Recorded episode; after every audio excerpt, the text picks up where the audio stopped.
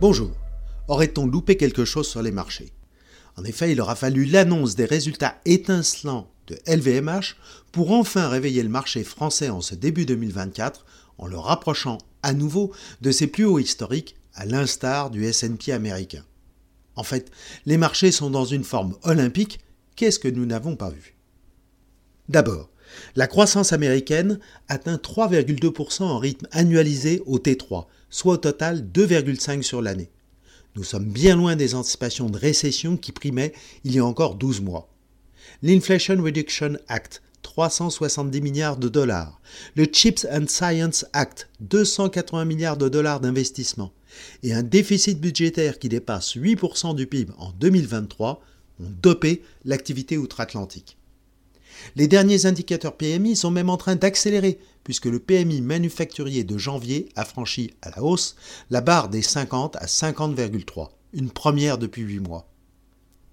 L'indice d'inflation PCE Core, hors prix de l'énergie et des matières alimentaires de décembre, passe sous la barre des 3%, à 2,9, confirmant la tendance au tassement des prix. Nous savons des déclarations de la Fed, comme l'a aussi affirmé la BCE la semaine dernière, que la baisse des taux directeurs attendra encore quelques semaines.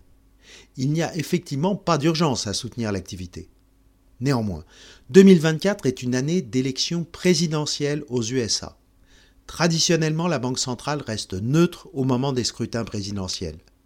Il est donc possible qu'elle enclenche sa politique accommodante bien avant le mois de novembre, soit au mois de juin, voire avant pour les plus optimistes. Ensuite, la Chine confirme une croissance 2023 à 5,2%. Le ralentissement domestique a pesé et les derniers PMI de décembre, bien que supérieurs à 50, ne rebondissent toujours pas. Des mesures sont à nouveau décrétées par les autorités. Baisse des réserves obligatoires des banques afin de favoriser le crédit.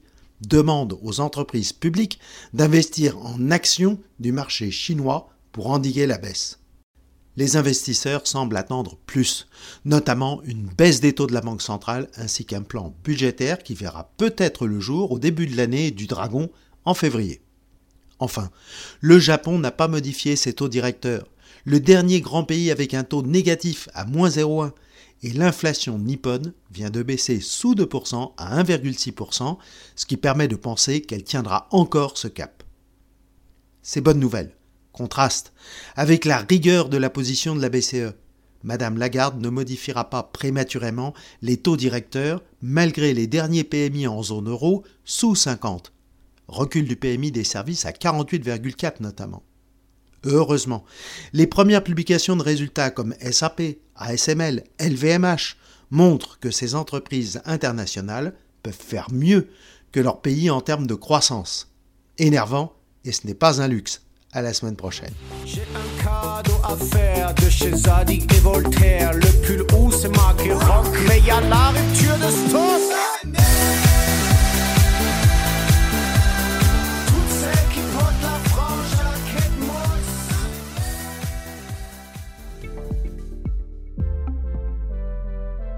Retrouvez nos podcasts sur Spotify, Apple Podcasts et sur toutes les plateformes d'écoute.